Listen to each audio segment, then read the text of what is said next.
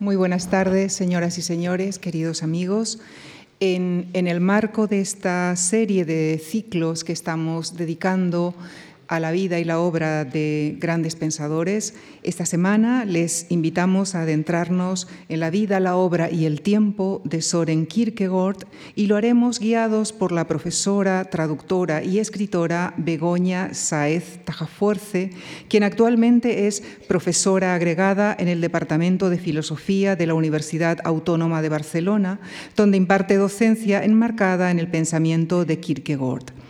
Ella se doctoró en filosofía en la misma universidad y desarrolló estudios postdoctorales en el Centro de Investigaciones Kierkegaard de la Universidad de Copenhague, donde también ejerció de coordinadora de los proyectos de traducción de la edición crítica de Kierkegaard. Impulsó la publicación, tradujo y editó sus obras al castellano y al catalán. Es autora, además, de numerosos artículos y capítulos de libro sobre el pensador en varias lenguas. El próximo jueves desarrollará la conferencia titulada La singular pluma de Kierkegaard, su obra filosófica. Y esta tarde se referirá a la vida del pensador a su particular relación con el tiempo que le tocó vivir y cómo esto se refleja en algunos de los temas más relevantes de su obra todavía en nuestros días. Muchísimas gracias.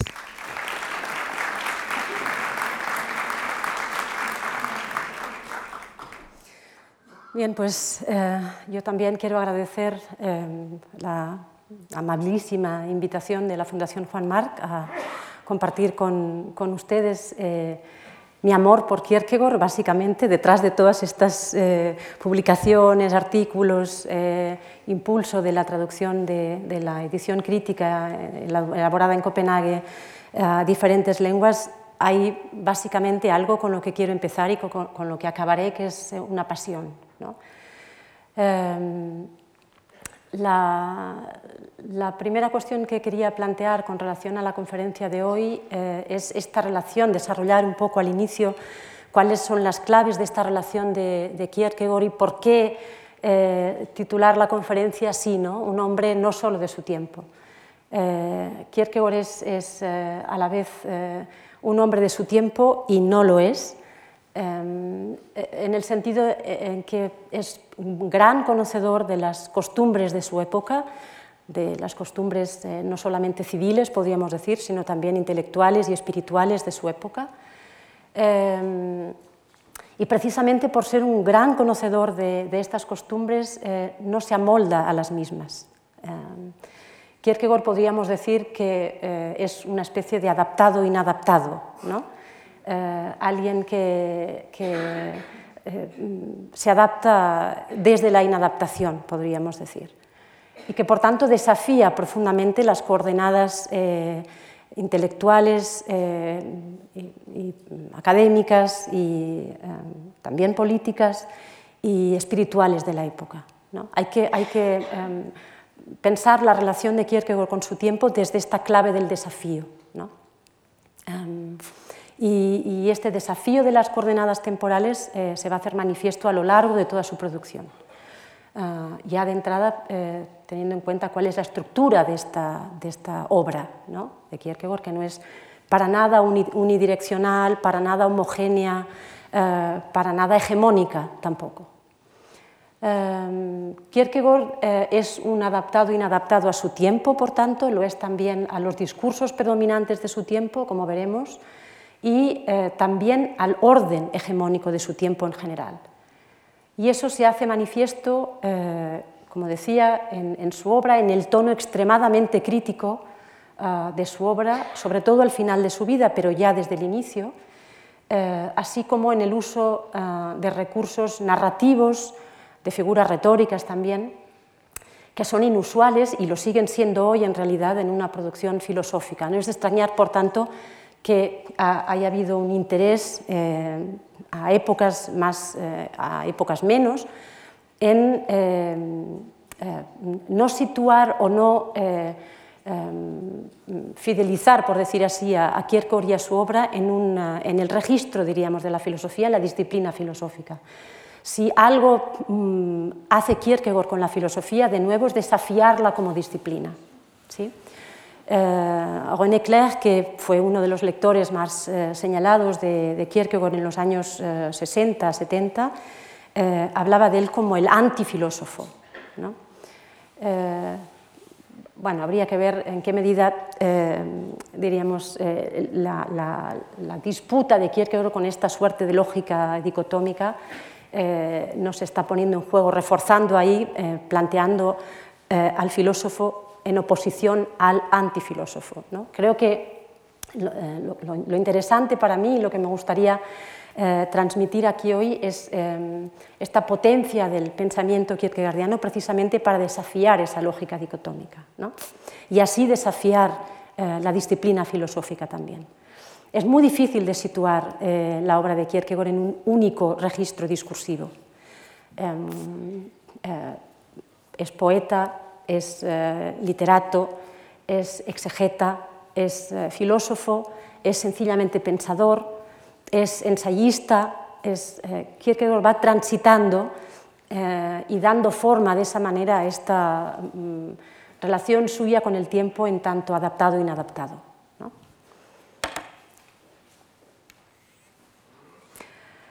Bueno, ¿cuál es este tiempo de Kierkegaard eh, que Kierkegaard desafía? hablamos del medio siglo de Ordanés, podríamos decir, o de, la época dorada de Dinamarca, que se extiende eh, a lo largo de estos 50 eh, años más o menos, desde el 1800 a 1850. Kierkegaard nació en el 1813 en Copenhague y murió en 1855. Nació un 5 de mayo y murió un 11 de noviembre. Eh, y esta es una época profundamente marcada por, em, eh, por, cambios sociales, por cambios culturales, por cambios políticos que llevan a Dinamarca a, una situación tan radical como la abolición del régimen monárquico absoluto. Eh, y con todo, a pesar de los cambios, hay diríamos, una misma línea de pensamiento que es precisamente eh, la, línea de pensamiento que resistirá a Kierkegaard eh, con su obra, eh, que remite al idealismo alemán, que remite a Hegel y que está en la base de lo que también se conoce como el hegelianismo danés. Este es el tiempo de Kierkegaard entonces, ¿no? el tiempo en el que podemos situar su obra y su pensamiento es el tiempo en el que Hegel de alguna manera triunfa eh, en Dinamarca, em, Alemania también, como veremos, triunfa en Dinamarca y atraviesa eh, todas las instituciones, desde las civiles a las religiosas. Em, Hegel, como digo, no solo eh, marcará la vida de las instituciones académicas, el pensamiento, por tanto, en Dinamarca en esa época, el pensamiento de la época dorada, las ideas, sino que eh, también y en igual medida eh, marcará el ámbito y eh, diríamos, el, discurso, el hacer de las instituciones eclesiásticas, el de la religión, entonces, el de la fe. Y esta relación de complicidad, que es posible, como digo, gracias al mm, desarrollo del así llamado hegelianismo en Dinamarca, o hegelianismo danés, esta relación de complicidad estará en la mira de Kierkegaard, de la crítica de Kierkegaard desde el inicio de su obra. Ah, y aquí me gustaría ya mm, empezar a, entrar un poquito en detalle porque eh, mm, habitualmente eh, cuando se hable de la obra de Kierkegaard, también en clave muy sistemática, se plantea una distinción em, rígida, a mi entender, y poco sólida entre, mm, o, mm, digamos, eh, basada en una primera impresión eh, que remite a, por un lado, eh, la obra seudónima y por el otro, la obra no seudónima.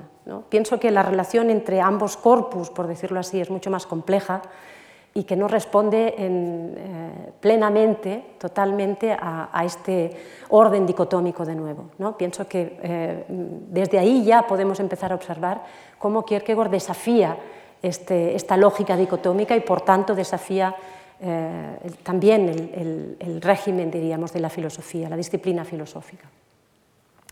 Hablaríamos más bien de obra civil y de obra exegética. ¿no? Ah, em, aunque eh, no, lo, no, lo, plantearía en términos justamente de oposición, porque, eh, como veremos también, eh, la obra civil y la obra exegética están profundamente tramadas entre sí también. por otra parte, también hay que añadir bueno, que a través de la obra, desde el inicio hasta el final, como decía, eh, Kierkegaard no deja de articular este repudio a la cultura de la especulación, a este saludo incuestionable, incuestionado de la cultura de la especulación. Y eh, hay una figura que ya me gustaría destacar ahora, porque podríamos plantearnos que Kierkegaard mismo la encarna, eh, que es la figura del pensador subjetivo. Es una figura que Johannes Climacus, que es uno de sus seudónimos en el postscriptum Em, conclusivo y no científico a otra obra que también está firmada por Johannes Climacus, eh, que lleva el título de Migajas filosóficas. ¿no? estamos ante un tratado filosófico, estamos ante unas migajas eh, filosóficas. Eh, Johannes Climacus hace emergir esta, esta figura que él llama el pensador subjetivo y que, bueno, nada o poco, muy poco tiene que ver con eh, el filósofo, diríamos, eh, erigido en su cátedra, eh, con el que hasta entonces y todavía hoy la filosofía y la academia tiene que hacer. ¿no? Kierkegaard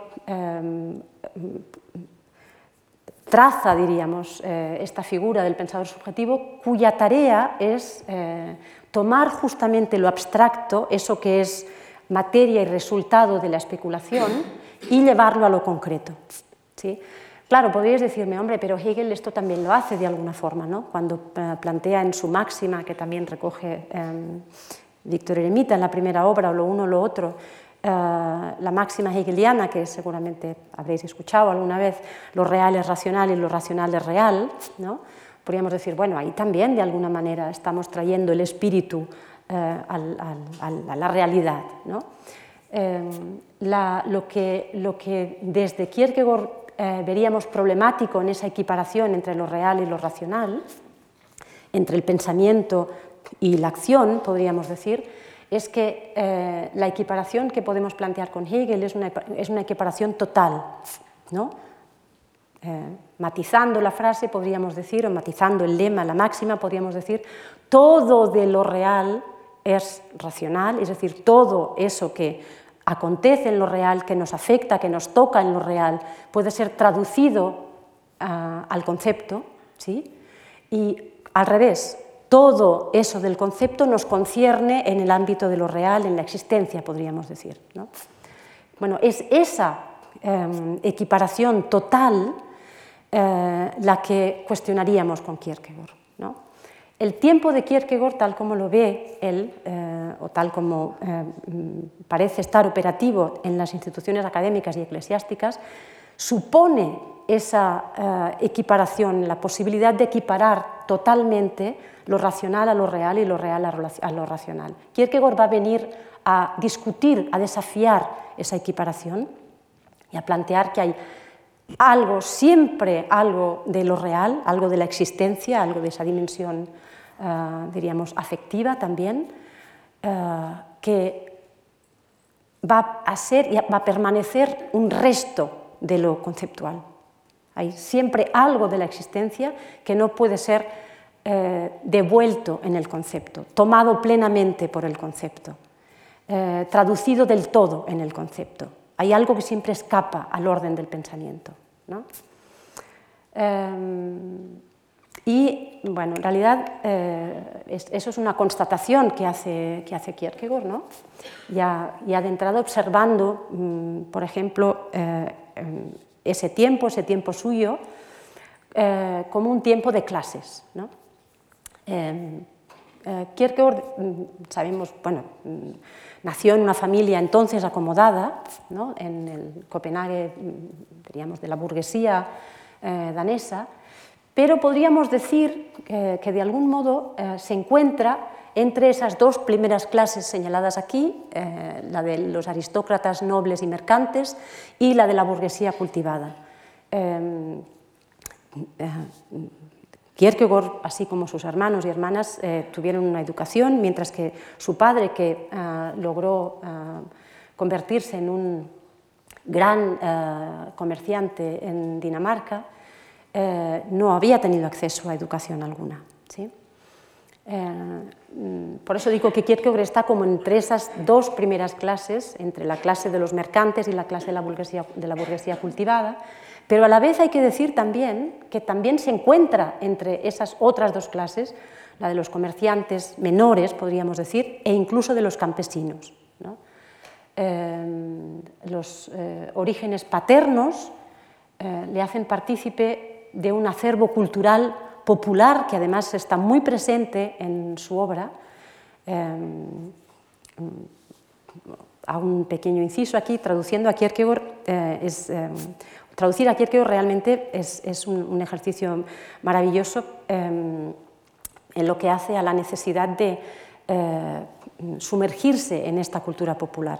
Y, bueno, recuerdo eh, trabajando estas eh, traducciones, consultar, por ejemplo, uno de los diccionarios que, que realmente es una rareza, ¿no? de, eh, los chistes que eh, todavía hoy eh, se explican en Dinamarca con relación a una región de Jutlandia que está muy cerca de Aarhus, que es como la segunda ciudad mayor de, Dinamarca. ¿no?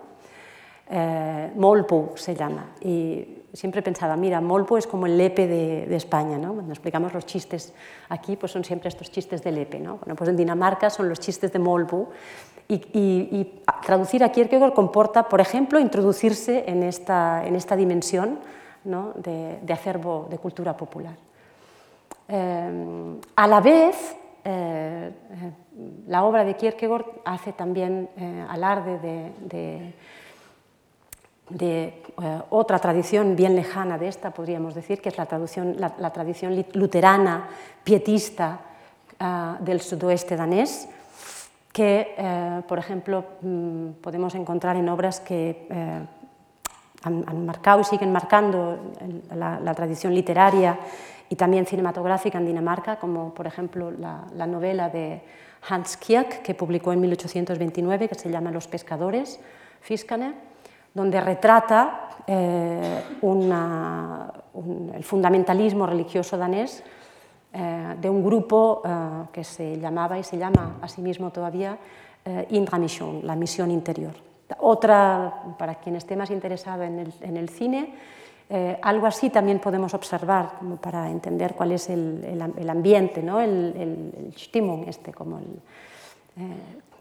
la manera de estar, la manera de pensar, la manera de comprender la vida en una película que quizás hayáis visto y si no es, eh, la recomiendo muchísimo, de Carl Theodor que se llama o La Palabra, ¿no? donde se retrata precisamente esta, esta doble eh, visión, em, de este doble acercamiento al luteranismo en, Dinamarca. Por un lado, este fundamentalismo religioso de un luteranismo muy, muy, muy rígido, y por otro, eh, lo que en Dinamarca llaman todavía este cristianismo luminoso, eh, cuyo referente es eh, la figura de Grundtvig, ¿no? que, bueno, si, miráis el, libro de salmos de la daneses, la mayoría de los salmos, la, mitad de los salmos en ese libro están escritos por Grundtvig, ¿no? algo que absolutamente eh, no tiene nada, nada que ver con, el, esto, con este espíritu, de la, con esta concepción de la religión y de la fe eh, que, encontramos en Kierkegaard. ¿no? Eh, Kierkegaard es un ciudadano de la metrópoli y Copenhague es el centro, en este sentido, la gran metrópoli de, Dinamarca. Y en, esa, en ese tiempo de Kierkegaard, eh, en, esa época dorada, eh, eh, Kierkegaard tiene su residencia en, en Copenhague, en una plaza muy céntrica de la ciudad, eh, todavía hoy. Mm, pero de nuevo eh, observamos que mm, su modo de estar en la ciudad es indica un cierto fuera de lugar, ¿no? También. Mm, Kierkegaard es muy crítico también de la vida cultural en Dinamarca, de los intereses de, de sus congéneres. Eh, es, alguien que, por ejemplo, asiste a las representaciones en el Teatro Real eh, asiduamente, pero como podemos leer en sus diarios, lo hace mm, por aparentar, ¿no? como, como por, por, simular justamente hacer parte de esa, de esa, em, de esa esfera eh, pública, social con la, con la cual, en definitiva, bueno, no, no se identifica. ¿no? Hay una, este, este, estar fuera de lugar eh, es eh, constitutivo, diríamos, también en la obra de Kierkegaard lo vemos, eh, mm, pero también marca claramente su experiencia vital. ¿no? Eh, es alguien que conoce, como os decía antes, conoce perfectamente cuáles son los rituales sociales, por ejemplo, a la hora de establecer eh, relaciones eh, amorosas o afectivas, pero sabemos que su noviazgo con Regina Olsen finalmente no prosperó en un matrimonio. Regina Olsen acabó casándose con un amigo común de ambos. Bueno, vemos a este, a este personaje que de alguna manera eh, es, ciudadano de la metrópoli eh, eh, sin participar plenamente de, los rituales, diríamos, de esta metrópoli. ¿no? Copenhague en ese momento, Copenhagen, Copenhague, Copenhagen significa el puerto mercantil, ¿no? Haun es puerto, Köpen del verbo at köbe es comprar ¿no? o comerciar. Eh, eso es lo que es Copenhague. Es, en realidad eh, es en lo que se convierte Copenhague en esa época, en ese tiempo de Kierkegaard, ¿no? en esa época dorada. Eh, Copenhague es el puerto mercantil que se abre al mundo gracias al impulso de, de emprendedores como por ejemplo Carl Friedrich Titken y se convierte además en el centro neurálgico de una vida de una actividad eh, administrativa, comercial, política, industrial, efervescente, de la cual Kierkegaard se abstrae.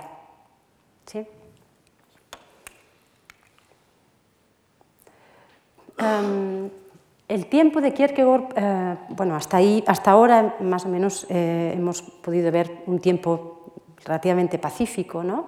un tiempo próspero, um, un tiempo ordenado, un tiempo de lo común, podríamos decir, pero el tiempo de Kierkegaard, ese tiempo eh, de, la, época dorada de Dinamarca, es también un tiempo de conflicto. el conflicto se da en las relaciones entre el centro y la periferia, este centro, diríamos, que de alguna manera congrega mm, la, vida en su dimensión pública de manera más eh, intensa. Eh, este tiempo de conflicto se manifiesta también en la relación entre el ancien régime y, la democracia que llega ¿no? eh, en 1848-49. Y también se hace efectivo este tiempo de conflicto en las relaciones entre la metrópoli y el campo.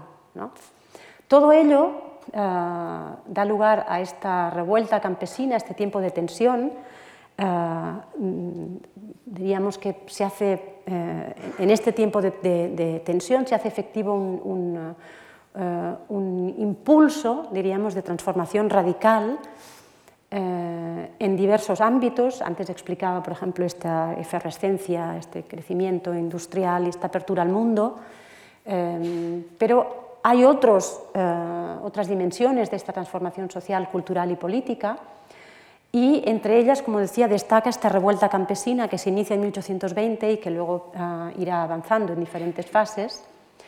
Eh, y, por otro lado, también hay que destacar como, como, punto, diríamos, mm, neurálgico de este tiempo de conflicto, eh, y que marca la historia de Dinamarca, de la cual participa Kierkegaard, es eh, la revolución que condujo a la guerra civil, a la caída del absolutismo en 1848 y, como decía antes, a la primera constitución en 1849.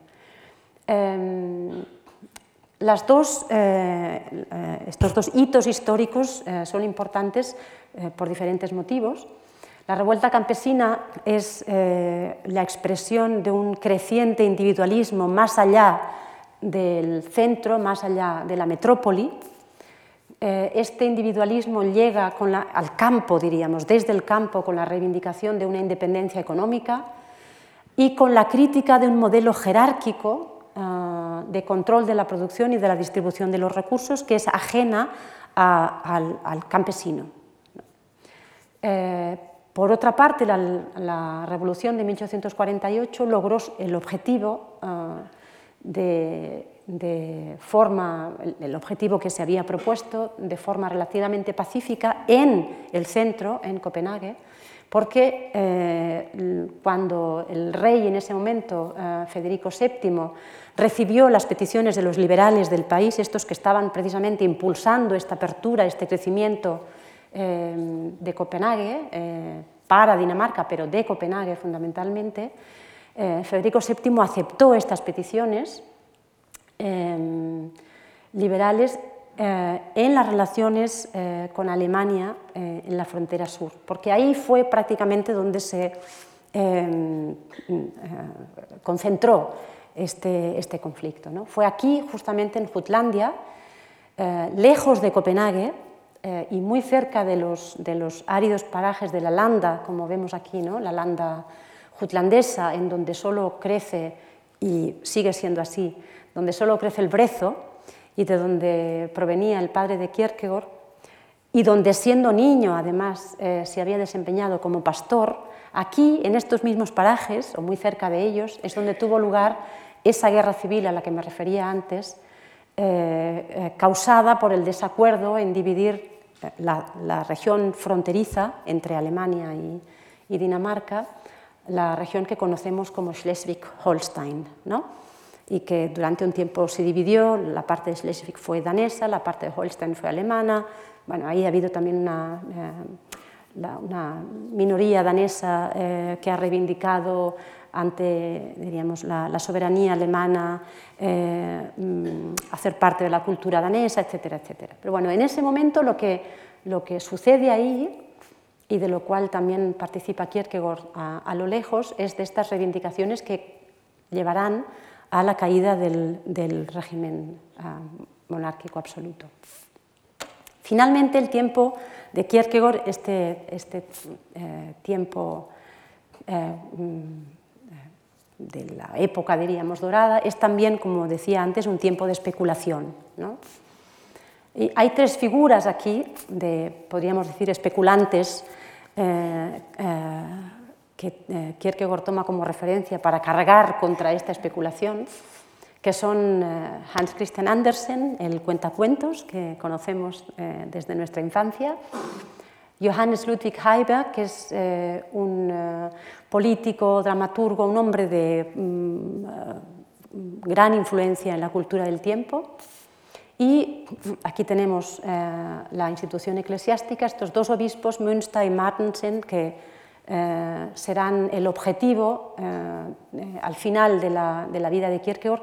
Si Hans Christian Andersen lo es al inicio, Münster y Martensen lo serán al final cuando Kierkegaard protagonizará un eh, episodio de lucha, diríamos, eh, férrea, eh, crítica, como crítica a la especulación, en un afer que se conoce precisamente así como el afer del corsario, en el que, bueno, mm, hay quien dice que le costó la vida a Kierkegaard esto. ¿no?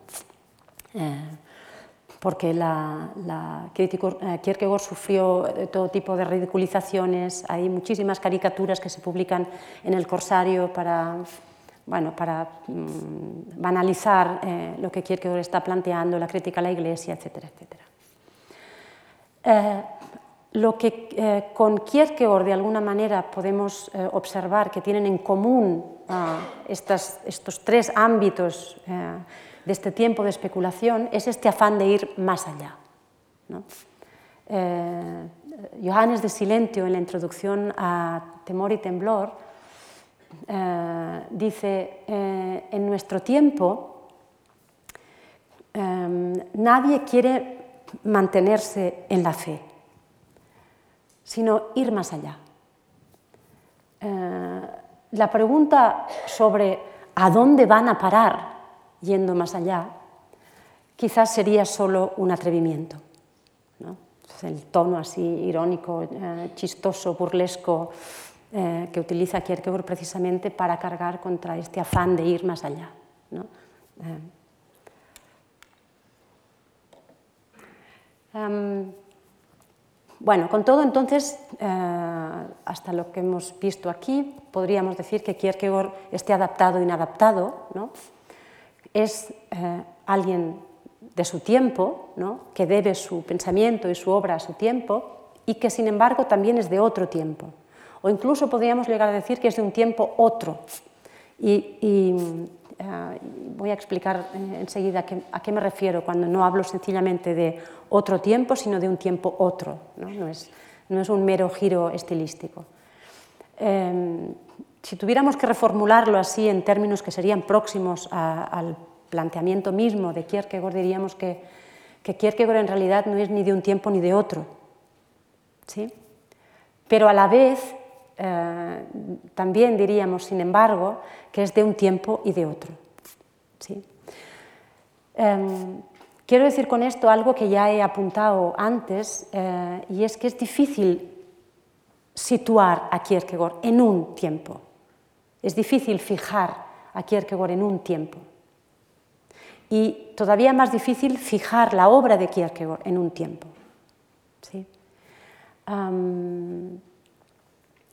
Si alguna potencia, diríamos, de pensamiento, y yo diría filosófica, ¿no? entiendo que esa es la tarea de la filosofía, abrir eh, preguntas ahí donde, donde nadie las ve, ¿no? Donde, no, donde no están de entrada. ¿no? Eh, si alguna potencia tiene el pensamiento, la obra de Kierkegaard, reside precisamente en haber abierto otro tiempo para la historia, otro tiempo para la filosofía y otro tiempo para la lógica. ¿Sí? Em, eh, Como decía también antes, eh, en ese otro tiempo, el planteamiento, la apertura de ese otro tiempo llega a, cuestionar precisamente el valor eh, que, damos, que seguimos dando hoy a la dicotomía. ¿no? Viene a fracturar la vigencia de esta estructura que nos resulta tan cotidiana y, que, es tan útil por otra parte, eh, que consiste en plantear, en, considerar lo que es de acuerdo a un o lo uno o lo otro. ¿no? Eh, podemos pensar en un ejercicio muy rápido, eh, cuántas veces al día decimos esto o pensamos esto. O, nos relacionamos en esta clave. ¿no? O vienes o no vienes, o escuchas o no escuchas o estudias o no estudias. ¿no? Mm. Eh, lo que el desafío, diríamos, o la potencia de pensamiento, la potencia filosófica de la obra de Kierkegaard, eh, mm, el desafío que él asume también, eh, podríamos decir, vitalmente, ¿no?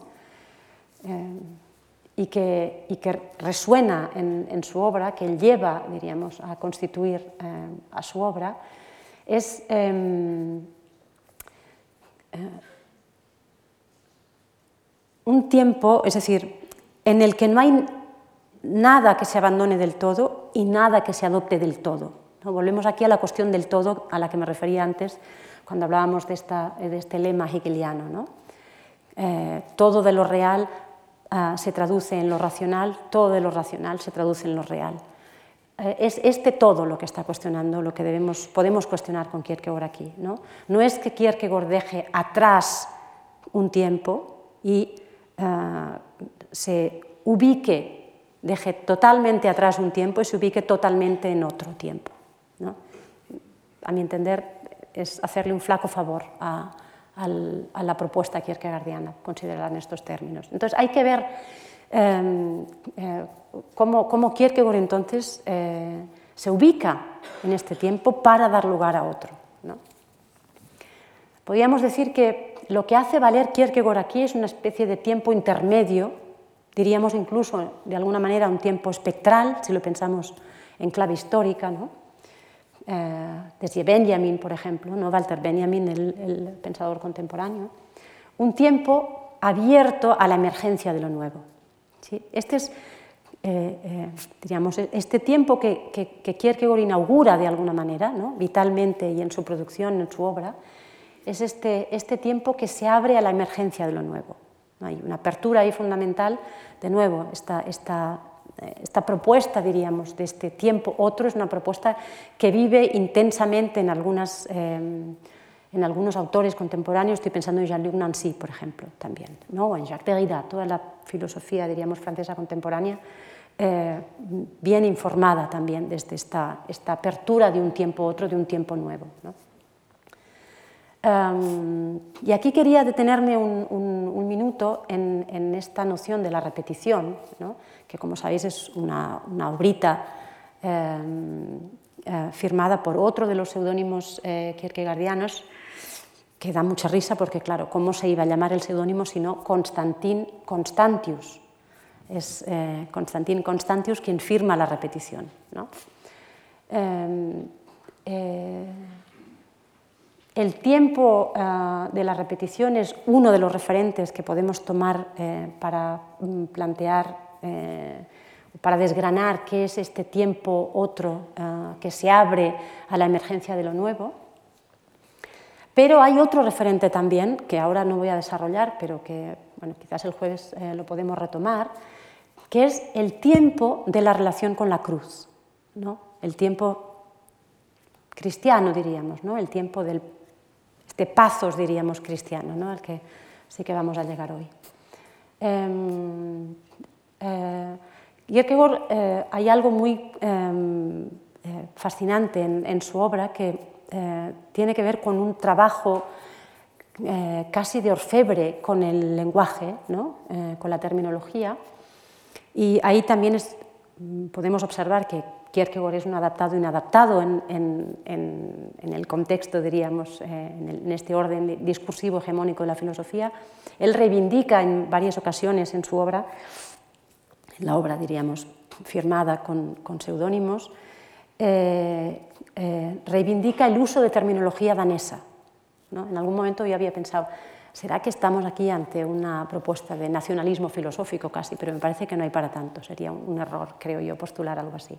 Pero, em, digamos, hay algo de, esto propio, de esto próximo, de esto cercano, de esto que, toca el corazón, ¿no? como es esta, lengua materna, podríamos decir, eh, que es eh, tremendamente mm, relevante para, para Kierkegaard a la hora de desafiar este orden hegemónico del discurso filosófico ¿no? de, ese tiempo. Em, em, y, esto también sucede cuando pensamos este tiempo otro, esta apertura de este tiempo otro, eh, para que algo nuevo eh, emerja con relación a la cruz. ¿no?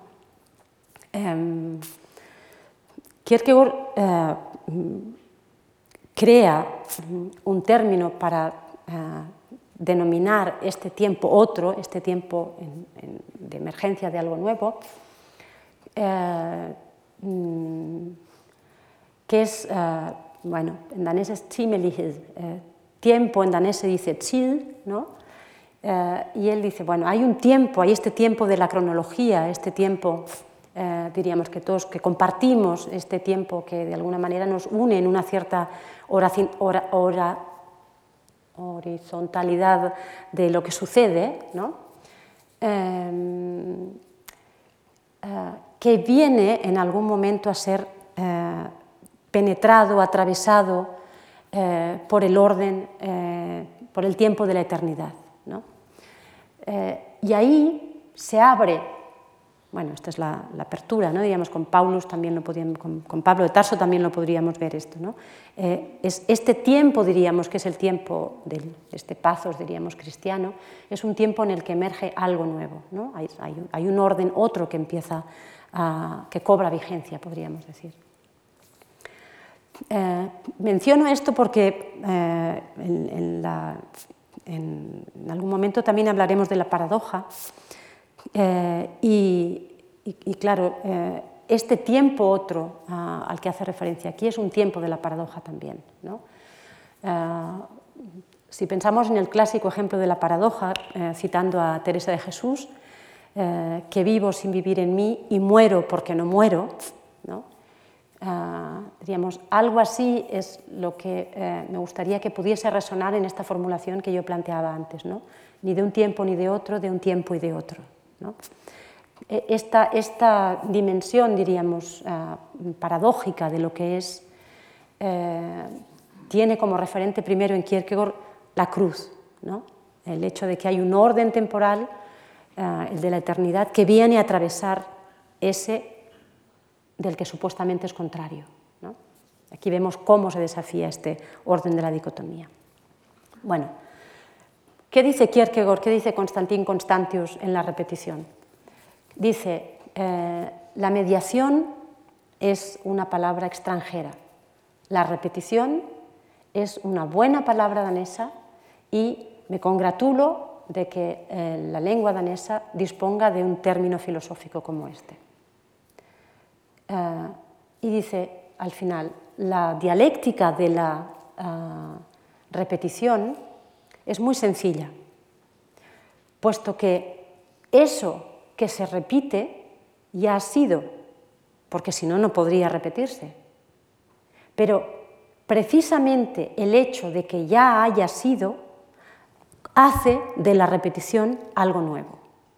¿no? Eh,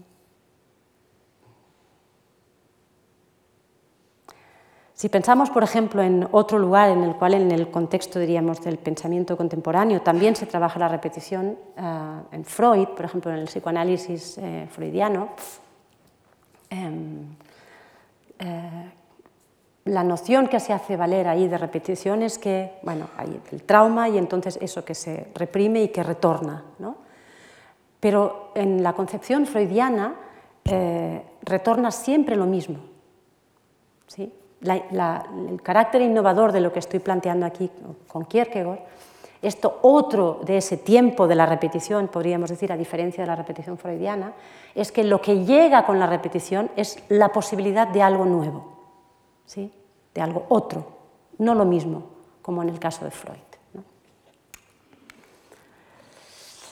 Em, bueno, había mencionado antes eh, mm, esta figura, esta nueva figura para la filosofía que Kierkegaard hace emerger, ¿no?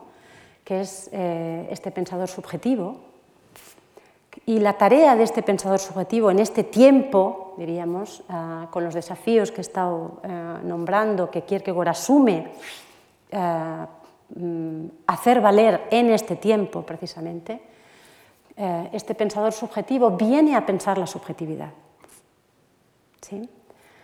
Eh, y la, piensa, eh, bueno, podríamos plantearlo de muchas maneras, pero, hoy lo vamos a plantear así. ¿no? Estas serían, entiendo yo, las tres coordenadas eh, que nos ayudarían a, mm, comprender en un en una, primer acercamiento las tres coordenadas en las cuales este pensador subjetivo piensa la subjetividad. Em, de entrada la piensa, este pensador subjetivo, se ubica en esta relación eh, que es en, donde piensa la subjetividad entre, y es a ello a lo que nos invita Kierkegaard también, esta relación entre Dios y el individuo. El pensamiento, la propuesta kierkegaardiana es una propuesta que eh, remite a lo que hoy en términos filosóficos eh, diríamos, llamaríamos ontología relacional. ¿no? Lo voy a explicar en un momento. Eh, la subjetividad, eh, pensar la subjetividad, en la, en la propuesta kierkegaardiana, en la obra de Kierkegaard, eh, a pesar de que hablamos de este referente del individuo, ¿no? No es posible, pensar la subjetividad no es posible sin ubicar a la subjetividad, sin afirmar que en realidad la subjetividad se constituye en la relación con Dios. ¿Sí? Y por tanto en la relación de fe, podríamos decir. En la relación con un otro absoluto. Ah, ese es el lugar en el que Kierkegaard se ubica eh, como pensador subjetivo y en el que Kierkegaard ubica cualquier pensamiento de la subjetividad. La subjetividad, por tanto, es en y de la relación y la subjetividad es además pensada, y esto es aún más radical, como relación. Es decir, no hay nada anterior ni exterior a la relación. No hay ah, ah, configuración posible en términos subjetivos más allá y más acá de la relación y en particular de esta relación con este otro, con este gran otro. Vamos a volver a esta figura del otro y el papel que tiene para, eh, no solamente pensar la subjetividad, sino devenir eh, subjetividad eh, enseguida al final de la presentación, con relación al amor también. Sencillamente quería leeros aquí una cita de, de, la enfermedad de muerte o la enfermedad para la muerte o la enfermedad mortal, que es como habitualmente se traduce, es una cita bíblica. Eh, una obra de Anticlimacus eh, de 1849 que se abre así. estas son las primeras frases de, la obra. ¿Qué es el espíritu? El espíritu es el sí mismo. Y hasta aquí podríamos decir, bueno, no estamos muy lejos de Hegel, ¿no? Pero aquí dice Kierkegaard entonces, ¿pero qué es el sí mismo? El sí mismo es una relación que se relaciona consigo misma. ¿sí? No es que haya una conciencia que se relaciona con otra conciencia, una autoconciencia que deviene en esa relación con otra autoconciencia, sino que es la relación misma que sale de sí, fuera de sí y se relaciona consigo misma. ¿sí? Por tanto, hay una especie como de lo que dice aquí, ¿no? una relación autoheterónoma. Estamos muy lejos del planteamiento kantiano, donde el sujeto es absolutamente autónomo. ¿sí? Y estamos también lejos del planteamiento hegeliano, donde este otro de alguna manera es un otro similar a uno. ¿no? Lo vamos a ver. Este devenir sí mismo eh, eh, lo es siempre en el otro con mayúsculas y con minúsculas a la vez, no una cosa o la otra, sino las dos a la vez, es decir, este otro con mayúsculas que es Dios y este otro con minúsculas que es el prójimo. Bueno, em, para pensar la subjetividad, eh, Kierkegaard desarrolla en su obra, eh, y, lo hace de alguna manera observando también cuáles son las formas de la relación en su tiempo, eh, en, la academia, en este mundo intelectual, también en el mundo comercial, también en el mundo eclesiástico. observa cuáles son las formas de la subjetividad en ese tiempo suyo y cuáles son las formas de la existencia. Y a partir de ahí desarrolla este eh, bueno, cuadro que quizás si alguien, alguna de vosotras ha leído a Kierkegaard o ha leído bibliografía sobre Kierkegaard, eh, muy a menudo escuchamos hablar de los estadios de la existencia, del estético, del, ético y del religioso. Y muy a menudo también, bueno, en los últimos 20 años, 25 años, la bibliografía secundaria ha ido mm, tomando otras derivas en ese sentido, eh, pero, pero sobre todo en bibliografía vinculada eh, con posiciones fuertes, diríamos, mm, eclesiásticas, sobre todo en Estados Unidos, ofrecieron, y, estuvo vigente durante muchos años, una lectura según la cual eh, estos estadios de la existencia, hay que decir que Kierkegaard en ninguna obra eh, de Kierkegaard, ni por supuesto de los seudónimos, encontramos esta, esta denominación. Kierkegaard no habla en ningún sitio de estadios de la existencia, pero, pero por eso quería dejar claro aquí que no dicen progreso estas tres formas subjetivas, ¿no? no, em, a, menudo se plantea esto así, ¿no? como que el esteta es bueno, este, esta especie de, gandul eh, seductor, em, desvergonzado, eh, que todavía no ha sido capaz de establecer una relación con Dios y que va a ir avanzando, va a ir superando, diríamos, pruebas hasta llegar a ser eh, alguien ético y finalmente, con mucha suerte, pues puede llegar a ser un santo. ¿no? Bueno, lo digo así un poco en términos eh, burlescos también, porque eh, realmente plantear eh, estas formas de la existencia en estos términos empobrece muchísimo la, complejidad, la riqueza del planteamiento kierkegaardiano.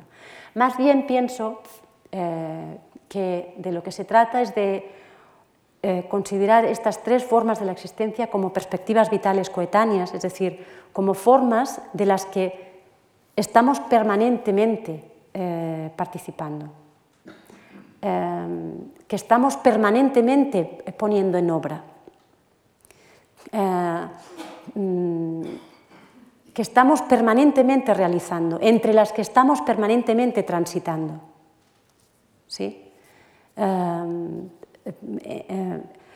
vamos y venimos de una forma de existencia estética a una forma de existencia ética, a una forma de, existencia religiosa y vuelta atrás.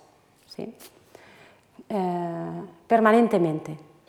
Eh, estas, tres formas de existencia son, eh, de alguna manera, sin duda esquemática, las formas que, que permiten, en clave kierkegaardiana, comprender cuál es la textura de la subjetividad. ¿no? Y el, bueno, identificamos con Kierkegaard estas tres formas fundamentales, la forma estética, la forma ética y la forma religiosa, la forma de la fe. Y aquí tenéis algunos elementos, no me voy a extender más, pero eh, algunos elementos eh, que eh, permiten identificar en la obra de Kierkegaard y por tanto abundar en, en estas tres formas de la existencia en la obra de Kierkegaard. Em, quiero explicar por qué esta línea discontinua en rojo entre la forma de la existencia estética y ética y eh, la forma religiosa o la fe. Em, diríamos que esta, línea discontinua eh, hace manifiesta una dimensión de la subjetividad que eh, se condiciría precisamente con esta, esto nuevo que emerge. ¿sí? Eh, a mi entender, diríamos, como pensador, cuando, en el contexto del, pensamiento contemporáneo, cuando, cuando intentamos dar consistencia a qué es el sujeto, qué es un sujeto, eh, Kierkegaard es fundamental precisamente porque rescata para la subjetividad una dimensión que hasta entonces había quedado fuera de la imagen, ¿sí? había quedado eh, fuera de la fórmula, podríamos decir.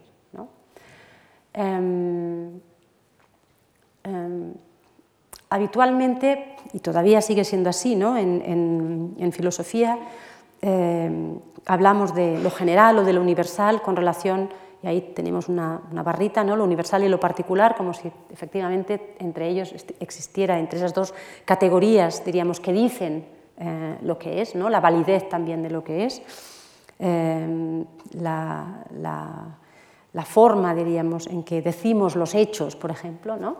Tienen una validez universal o tienen una validez particular. ¿no?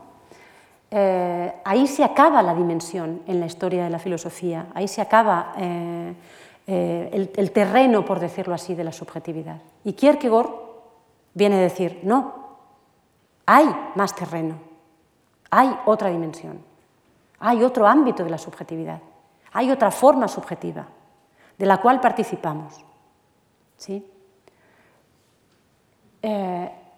Y ahí viene justamente lo nuevo no solo eh, de la subjetividad y por tanto algo nuevo conceptualmente hablando, eh, viene algo nuevo eh, también discursivamente hablando, es decir, lógicamente hablando, disciplinarmente hablando. Kierkegaard trae algo a la filosofía de lo cual la filosofía difícilmente puede hacerse cargo. Pero Kierkegaard lo trae de manera que eh, fuerza a la filosofía a hacerse cargo y si no, fuerza a la filosofía a hacerse cargo del límite que esto comporta para la filosofía. ¿No? A la filosofía le cuesta mucho saberse limitada. ¿no? Eh, y es importante. Y esa es la importancia que eh, subraya Kierkegaard aquí. ¿no? Em, ¿Qué hacemos con esta dimensión? Con esta dimensión eh, singular, radicalmente singular. Es una categoría que la encontramos también, está también operativa en el, en el planteamiento hegeliano, pero sin duda no tal como la hace operativa Kierkegaard aquí. ¿no? Hay tres categorías fundamentales para pensar lo subjetivo, podríamos decir, lo universal, lo particular y lo singular. ¿no? Pero las que las asignaturas, hay las asignaturas, las, eh, las, eh, los conceptos, diríamos, las categorías que, eh, mm, han tenido preeminencia ¿no? a la hora de pensar la subjetividad han sido lo universal y lo particular, ya desde, desde Aristóteles. Em, ¿Qué pasa con esta dimensión singular? Que eh, eh, en un inicio identificamos como dimensión religiosa, dimensión de la fe, eh, que remite a esta experiencia de algo que es inconmensurable, ¿no? que es el término fundamental aquí, y que por tanto apunta a una experiencia radicalmente singular, ¿no? que no se puede comunicar. Veis que bueno, el referente aquí es Abraham, y Abraham, tal como dice Johannes de Silentio, claro, ¿quién va a ser si no? no? Johannes de Silentio, en eh, Temor y Temblor, dice, bueno, Abraham no habla porque no puede hablar. Mientras que el esteta, el seductor, no habla porque no quiere hablar, porque simula, porque disimula, porque engaña. Eh, eh, Abraham mm, no habla porque no puede. Porque, como dice Abraham, Sara, he tenido un sueño tres veces además, eh, y Dios me ha mandado que sacrifique a nuestro hijo, que hemos estado esperando siglos, podríamos decir. ¿no? Eh, eso que es más querido para nosotros, Isaac, pues nada, que me voy con la mula y los haces de leña y la daga, me voy a la montaña de Moria a sacrificar a Isaac. ¿Qué te parece? Bueno, ¿qué nos parecería a nosotros si nos dijeran algo así? ¿Qué diríamos? Pues que está loco Abraham. Entonces, lo, que plantea Kierkegaard aquí, que es radicalmente nuevo para la filosofía y que sigue siendo una tarea para la filosofía, eh, es, bueno, o lo descartamos, ¿no? a lo Wittgenstein, eh, de eso de lo que no se puede hablar hay que callar, o bien, como dice Johannes de Silentio, hablamos, ¿sí? llevamos el discurso al límite, ¿sí? ponemos un límite para el discurso. Eh, mm, bueno, eh, leemos rápidamente la, cita de Johannes de Silentio. La fe es justamente esta paradoja me parece interesante leerla porque así veis en contexto algunos de los términos que está utilizando también para, esta presentación. Que el individuo singular, es decir, ese ah, que no encaja en el esquema de la filosofía, el individuo singular o esta dimensión singular de la subjetividad, es más elevado que el general, pero de tal manera que el movimiento se repite, es decir, que después de haber estado en lo general, ahora como individuo singular, se aísla elevándose en relación con lo general. Si eso no es la fe, dice Johannes de Silentio, entonces Abraham está perdido. Entonces la fe no ha existido jamás en el mundo. Claro, lo que hay es locura, sencillamente, ¿no? Hay psicosis, si queremos, pero no hay fe. Sin esa dimensión singular, entonces no hay fe precisamente porque siempre ha existido, Porque si lo ético, es decir, el orden moral, es lo más elevado y no hay otra forma para que no reste ni una pizca de inconmensurabilidad en el individuo, que esta inconmensurabilidad sea el mal, y ahí tenemos lo que comentábamos antes con relación a Hegel, ¿no?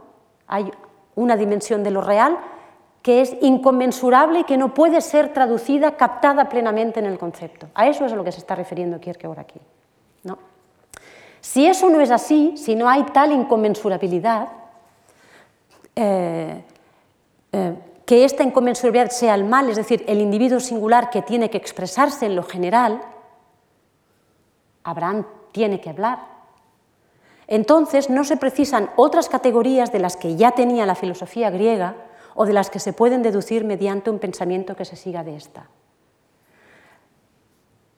Esto singular trae algo radicalmente nuevo, es lo que está planteando Johannes de Silentio aquí algo de lo que no podemos dar cuenta con las categorías con las que la filosofía desde Grecia eh, se ha desempeñado.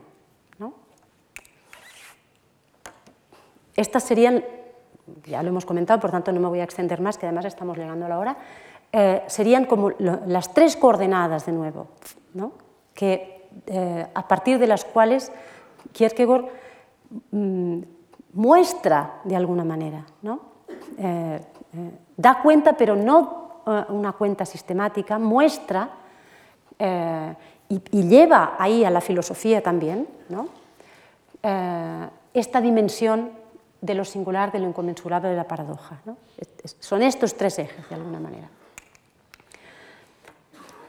Em, claro, podríamos pensar, pues vaya mala suerte para la filosofía haberse topado con alguien como Kierkegaard que la lleva a su límite y, la, y, la, muestra en su límite. ¿no? Bueno, Climacus nos dice en las migajas filosóficas en 1844, no hay que pensar mal de la paradoja, pues la paradoja es la pasión del pensamiento, y aquí hay que entender pasión eh, en su ambigüedad, ¿sí? es eso que de alguna manera sacrifica el pensamiento, pero también es eh, el vigor del pensamiento. ¿no? Eh, y ahí vemos otra vez cómo Kierkegaard sistemáticamente eh, resiste esta lógica dicotómica. Es eso que sacrifica, pero a la vez da vigor, y sin embargo da vigor al pensamiento. Y el pensador carente de paradoja, ese que no es el pensador subjetivo, es como un amante carente de pasión. Desea siempre su fracaso, perdón, un mediocre, un mediocre patrón. La más elevada potencia de la pasión desea siempre su fracaso y así también la más elevada potencia del entendimiento desea su tope, su límite, sin menoscabo de que ello comporte de una u otra forma su fracaso. La más elevada paradoja del pensamiento es desear descubrir algo que no puede pensar. Ahí eso, esa eh, potencia, diríamos, de lo nuevo y el compromiso de la filosofía para con eso nuevo. ¿no? Es una filosofía valiente esta. Eh, acabo con esta eh, equiparación entre esta pasión de la fe ¿no? con la pasión del amor. Eh, esos tres ejes a los que me refería antes, a ver si los podemos recuperar, lo singular, lo inconmensurable y la paradoja, se hacen valer del mismo modo para la fe como para el amor. ¿Por qué me parece importante recuperar esta cuestión? Eh, porque, claro, podríamos decir, bueno, ¿y si yo no soy creyente y si a mí mm, Dios me resulta completamente indiferente, ¿esto a mí de qué me sirve? ¿No? ¿Qué hago yo con Kierkegaard? Eh, bueno, pues hay esperanza todavía. ¿sí? No, todo, no todo se acaba, empieza y acaba en Dios, podríamos decir. Eh, Estructuralmente, la fe y el amor coinciden eh, porque ambas en el planteamiento kierkegaardiano se sitúan en la encrucijada que trazan esos tres ejes. claro, hay que decir que en las obras del amor, eh, y voy a pasar ya a la siguiente y última diapositiva para que podáis ir leyendo eh, la cita, en las obras del amor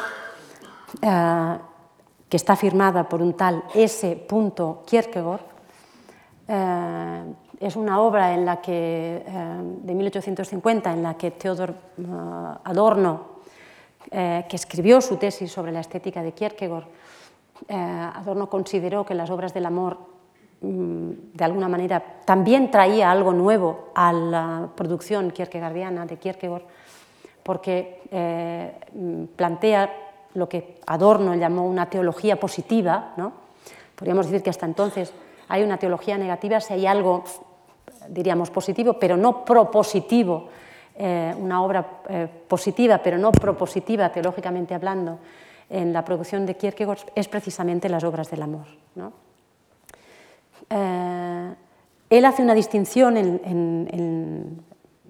para, para, pensar justamente la subjetividad desde el amor y establece eh, que hay un eh, amor, mm, diríamos, eh, él habla de eros y habla de ágape, un amor, diríamos, preferencial,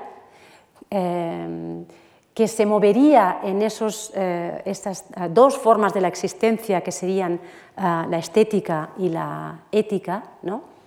El eros estaría del lado de la forma existencial de la estética y el ágape estaría de la forma existencial de la ética, ¿no? que no sé si os habéis fijado antes en la diapositiva, pero el matrimonio de alguna manera es esta, em, eh, tal como Wilhelm, eh, el, asesor Wilhelm, que es el quien, bueno, mañana, eh, pasado mañana os hablaré más de Wilhelm, pero él es quien de alguna manera, bueno, da, mm, concreta este ágape y esta, esta forma, diríamos, relacional en el matrimonio. Bueno, por un lado, Kierkegaard en las obras del amor dice, bien, hay estas dos formas, eh, que en realidad dirían eh, una forma particular y una forma universal del amor, eh, que se caracterizan, tienen en común el hecho de pensar la relación en términos preferenciales, la relación afectiva en términos preferenciales.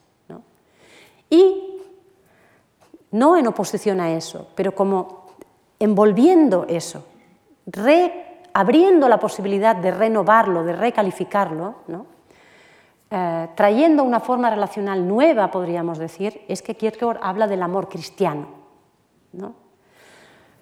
Eh, y me diréis, bueno, ya estamos otra vez con Dios eh, en la imagen. No, aquí es cuando es importante traer esta figura, diríamos, subjetiva de ese otro con mayúsculas que más adelante, bueno, de nuevo, Derrida, por ejemplo, ha trabajado muchísimo en esa distinción, eh, también desde Levinas, etcétera, etcétera. ¿no?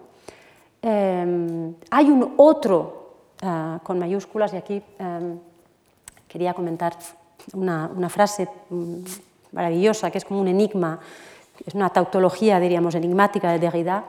Él, citando a Levinas, eh, en un texto que se titula así, Tout autre tout autre, todo otro es todo otro, digamos, bueno, eh, luego se va desgranando y, aparecen ahí estos dos otros a los que yo me refería antes, uno con mayúsculas y otro con minúsculas.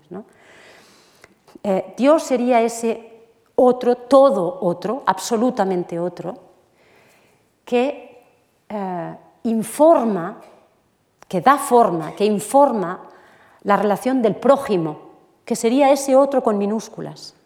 ¿sí?